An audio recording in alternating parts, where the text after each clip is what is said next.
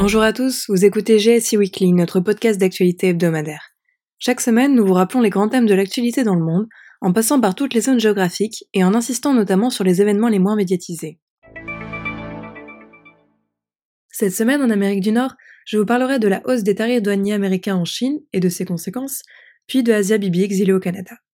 Dimanche dernier, le président Trump a en effet annoncé sur Twitter augmenter de 10 à 25% les tarifs douaniers sur de la marchandise chinoise, dont la valeur atteindrait 200 milliards de dollars. Ces tarifs de 25% s'aligneraient donc sur ceux appliqués sur les produits de high-tech entrant sur les territoires américains. Toute la marchandise chinoise restante, elle, devrait suivre aussi ce tarif de 25%, sauf accord avec la Chine d'ici là. C'est donc pour le président américain la poursuite d'une guerre commerciale censée mettre fin à une injustice, je cite, de 500 milliards de dollars de pertes par an. Mais cette décision qui est censée décourager les importations en provenance de Chine en rendant les produits plus chers pourrait également être défavorable aux États-Unis. Elle risque en effet d'abord de pénaliser les entreprises et les consommateurs américains, car ces taxes sont facturées par la douane non aux exportateurs chinois, mais aux importateurs américains qui répercutent ce coût supplémentaire dans leur prix de vente. Ce sont alors de nombreux biens de consommation courante qui sont touchés et qui ont des conséquences directes sur la classe moyenne américaine. La réaction de Pékin a été très rapide et le gouvernement chinois a déclaré ne pas céder aux menaces, je cite, La Chine ne capitulera pas face à la pression, selon le porte-parole du ministère chinois du Commerce, Gao Feng. Après des discussions sino-américaines ce vendredi, aucun accord n'a été atteint et le processus d'augmentation des tarifs douaniers a été officiellement déclenché. Donald Trump a ainsi chargé pour lundi le représentant américain au commerce, Robert Lighthizer, de lancer la procédure destinée à augmenter les tarifs douaniers sur la quasi-totalité des importations en provenance de Chine, soit des marchandises dont la valeur serait de 300 milliards de dollars. Du côté du Canada cette fois, je voulais vous parler de Asia Bibi qui a obtenu l'asile au Canada cette semaine et qui a pu enfin rejoindre sa famille. Elle a donc quitté le Pakistan et a pu s'exiler au Canada après avoir été acquittée en novembre 2018 de la peine de mort. Son avocat a confirmé son arrivée, mais le Premier ministre canadien Justin Trudeau, lui, n'a pas évoqué le sujet, source de fortes tensions avec le Pakistan, et pour des raisons de vie privée et de, sécurité, je cite. Pour rappel, Asa Bibi, mère chrétienne de 53 ans, avait été condamnée à la peine de mort pour avoir, selon le témoignage de plusieurs femmes musulmanes, commis un blasphème envers la communauté musulmane en insultant le prophète Mahomet alors qu'elles travaillaient ensemble, selon leur dire. Omar Waresh, directeur adjoint du programme Asie du Sud d'Amnesty International, s'est réjoui de la nouvelle. C'est un grand soulagement que cette épreuve honteuse soit enfin arrivée à son terme et que Asia Bibi et sa famille soient en sécurité, a-t-il dit. Elle n'aurait jamais dû être emprisonnée, et encore moins subir les menaces constantes qui pèsent sur sa vie. Amnesty International, ainsi que le chef de la diplomatie américaine, Mike Pompeo, ont appelé à lever cette dure loi sur le blasphème. C'est tout pour l'actualité en Amérique du Nord. Je laisse la parole à Véronica qui vous emmène dans le sud du continent. Bonjour à tous. Pour l'actualité en Amérique du Sud de cette semaine, revenons tout d'abord sur la situation au Venezuela. Vendredi, Maduro a dénoncé l'ancien directeur des services vénézuéliens du renseignement d'être une taupe de la CIA. Il a en effet proféré ces accusations lors d'une allocution télévisée au cours de laquelle il dit que le général Figuera a orchestré le coup d'État, ce qui lui vaut d'être dégradé et expulsé des forces armées. La levée des sanctions américaines à son encontre le 7 mai n'ont fait probablement que pousser Maduro à de tels propos. En parallèle, Juan Guaido dénonce un démantèlement du Parlement qui s'apparente selon lui à du terrorisme d'État. Dix députés, dont le vice-président de l'Assemblée nationale, ont été arrêtés à la suite de l'échec de l'opération Liberté de la semaine dernière. L'Assemblée constituante, composée uniquement de partisans de Nicolas Maduro, a pour cela suspendu les immunités dont bénéficient en principe ces personnes. Au Brésil maintenant, Jair Bolsonaro vient de signer un décret assouplissant fortement l'achat d'armes à feu et leur port dans la rue. Il a pour cela écarté toute possibilité de débat parlementaire et n'a pas présenté sa promesse emblématique de campagne au Congrès. En évitant la procédure habituelle, il renforce sa volonté de gouverner comme il le souhaite, et cela même en dépit des oppositions existantes. Désormais, ce décret permet à près de 25 professions telles que les journalistes, politiciens, avocats, agents de sécurité, mais également les résidents de zones rurales, de posséder une arme à feu sans plus avoir à justifier d'une absolue nécessité.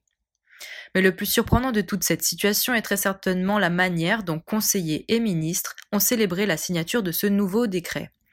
Tous ont en effet posé autour du président en faisant mine de tirer au pistolet. Terminons en Colombie où vendredi le Haut Commissariat des Nations Unies aux droits de l'homme s'est alarmé de l'augmentation impressionnante du nombre de meurtres de défenseurs des droits de l'homme.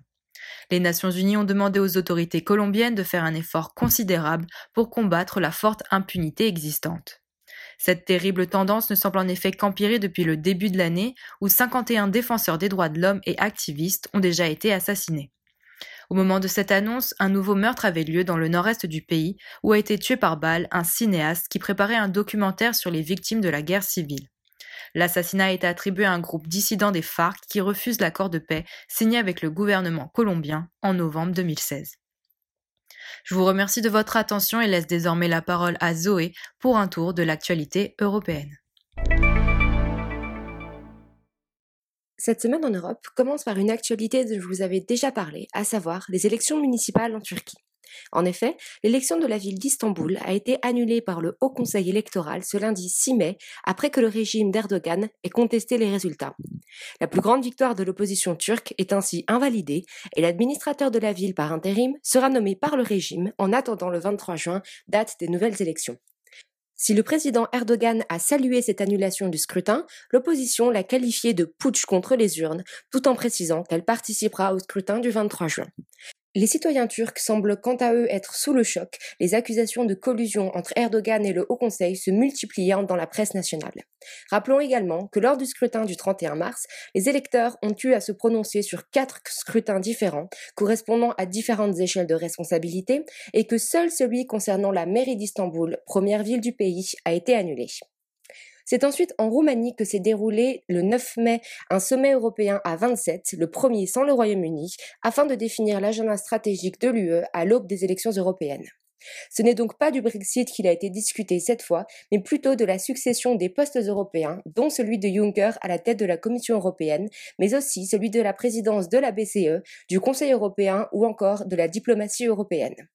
Tout dépendra ainsi des résultats des élections européennes, mais les premières tractations ont commencé. Le mieux placé pour succéder à Juncker serait Manfred Weber, chef du PPE au Parlement européen. Si plusieurs leaders tels qu'Angela Merkel ou Sebastian Kurz le soutiennent, d'autres comme Viktor Orban s'y opposent. En marge de ce sommet informel, les États se sont également contentés de grandes déclarations de principe, dix engagements généraux ayant été adoptés concernant notamment l'unité de l'UE ainsi que la solidarité entre les États. Je laisse maintenant la main à Amelia pour un tour de l'actualité en Afrique et au Moyen-Orient. Commençons l'actualité en Afrique par la situation en Algérie? Un nouvel appel à manifester a été lancé ce vendredi. Et ce, après douze semaines consécutives. Pour la première fois, les Algériens sont appelés à se mobiliser pendant le jeûne du mois de Ramadan. C'était donc une journée test. Test réussi. Ils étaient encore des milliers à défiler dans les rues d'Alger.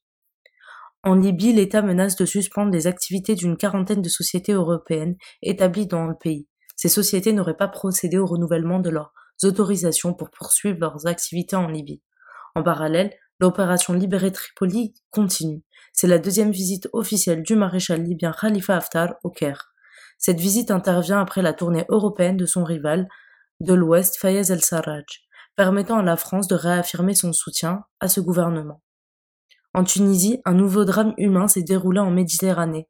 Un bateau des migrants a coulé à 40 000 nautiques des côtes tunisiennes. Des dizaines de personnes sont portées disparues, une majorité de Bangladais étaient à bord. En République démocratique du Congo, deux des suspects du meurtre des experts de l'ONU se sont évadés de la prison de Konaga. Parmi eux figure la seule personne qui était identifiée sur les vidéos d'un meurtre de l'Américain et de la Suédoise. Enfin, en Afrique du Sud, les élections provinciales sont terminées. Avec environ 57% des voix, le parti de Nelson Mandela et de l'actuel président Ramaphosa voit sa popularité s'éroder après 25 ans de pouvoir et beaucoup de frustration économique, sociale et sécuritaire. Néanmoins, le parti conserve l'absolue majorité et la province du Gauteng. On note aussi un recul pour l'Alliance démocratique, principal parti de l'opposition qui ne récolte que 21% des voix, et une montée des combattants pour la liberté économique, parti radical de gauche de Malema. Merci, je passe maintenant à l'actualité au Moyen-Orient. Au Moyen-Orient, en Syrie, dans le nord-ouest du pays, le pouvoir et leurs alliés russes ont intensifié leurs frappes. 26 combattants ont été tués. Après trois jours, ils ont pris le contrôle d'un important fief djihadiste dans la province centrale de Hamas. L'intensité des combats a poussé de nombreuses ONG à cesser leurs activités. L'Iran, quant à elle, a suspendu certains de ses engagements sur le nucléaire. Des mesures de représailles envers les États-Unis un an jour pour jour après le retrait de l'accord. et au lendemain d'une visite surprise du secrétaire d'État américain en Irak. Décision qui a entraîné deux vives réactions à l'international. À Gaza, alors que les Palestiniens avaient accepté un cessez-le-feu dans la bande, selon les responsables égyptiens, Israël a frappé dans le but de répondre à une cyberattaque. C'est la première fois qu'un pays justifie ainsi un bombardement. En Jordanie, le gouvernement va changer. Le premier ministre jordanien a demandé mercredi à tous ses ministres de démissionner officiellement pour relever les défis et atteindre des objectifs. Cet important remaniement gouvernemental devrait donc intervenir rapidement, le pouvoir jordanien étant confronté à des mouvements sociaux récurrents. L'annonce est un moyen aussi de réduire la contestation dans les rues, particulièrement pendant le mois du ramadan. Enfin, au Yémen, la France confirme un chargement d'armes sur un cargo saoudien.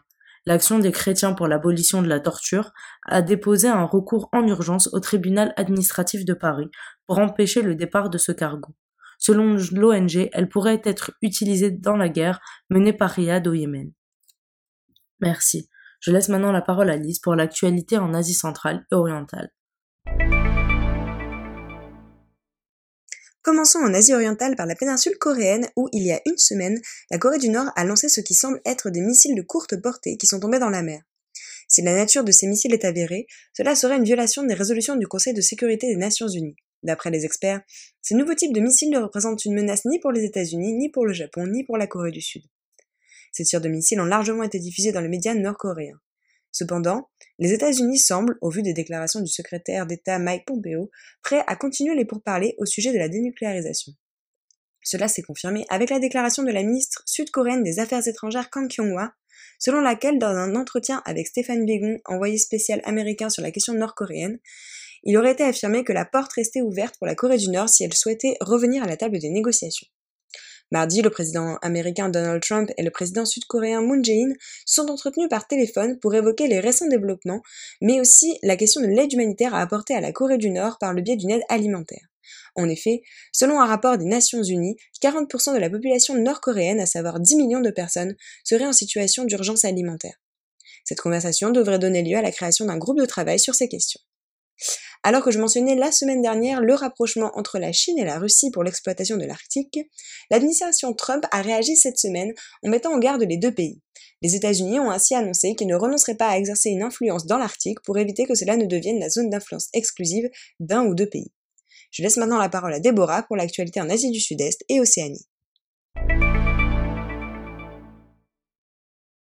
Eh bien, bonjour à tous et à toutes. Je vais maintenant vous présenter les informations majeures en Asie du Sud-Est et je commencerai par l'Inde. L'État islamique en Irak et au Levant a revendiqué pour la première fois l'établissement d'une province en Inde, proche du Cachemire, renommée Wilaya of Ind. L'agence Hamak a ainsi proclamé contrôler la région et avoir infligé des pertes à l'armée indienne. Cette revendication fait suite à une annonce de la police indienne vendredi, selon laquelle des rebelles armés d'Ifshak Ahmad Sofi avaient été exécutés dans un affrontement. La police se veut rassurante, expliquant que ce n'est que de la propagande et que l'État islamique n'a aucun contrôle au Cachemire. Sri Lanka ensuite. L'Église catholique a tenu dimanche sa première messe de grande ampleur depuis les attaques terroristes qui ont tué plus de 250 personnes. Les forces armées ont supervisé lourdement cette réunion. On rappelle qu'à la période de Pâques, des attaques suicides ont fait les plus lourdes pertes depuis la guerre civile dans le pays. Elles ont été revendiquées par l'État islamique, même si la plus grande probabilité est que ces attaques aient été conduites par un groupe local, le NTJ. En Inde également, la sixième phase d'élection parlementaire a débuté. Le BJP, parti actuellement à la tête du gouvernement, y a reçu énormément d'attention. En effet, Pragya Thakur, un, un ultranationaliste hindou, qui se présente avec le BJP, fait face à des incriminations pour complicité avec des attaques terroristes qui en 2008 auraient fait 8 morts. Enfin, faisons un rapide point en Afghanistan. Après six phases de négociations directes depuis octobre, les officiels restent sceptiques sur l'issue du conflit de 18 ans d'âge et qui fait encore des morts chaque semaine. Les négociations ont pour objectif de maintenir les progrès post-2001, lorsque les talibans avaient été renversés du gouvernement via une coalition internationale menée par les États-Unis. Le gouvernement afghan, les représentants des talibans ne sont cependant pas représentés dans les négociations, l'un refusant de s'asseoir à la même table que des groupes armés, l'autre considérant le gouvernement comme la marionnette des États-Unis. Si nous, produisons un bilan après ces six réunions, les talibans ne demandent plus le retrait complet des troupes américaines d'Afghanistan, point culminant des négociations. Un draft a été produit mais pas révélé au public, qui inclurait des discussions sur le découpage administratif et territorial, les forces armées et un cessez-le-feu total. Ainsi, des progrès ont été faits, mais le représentant des États-Unis a insisté sur l'importance de travailler plus vite et mieux dans un contexte d'intensification de la guerre. Nous vous remercions de votre fidélité à GSI Weekly. En espérant que cet épisode vous a plu, nous vous disons à dimanche prochain.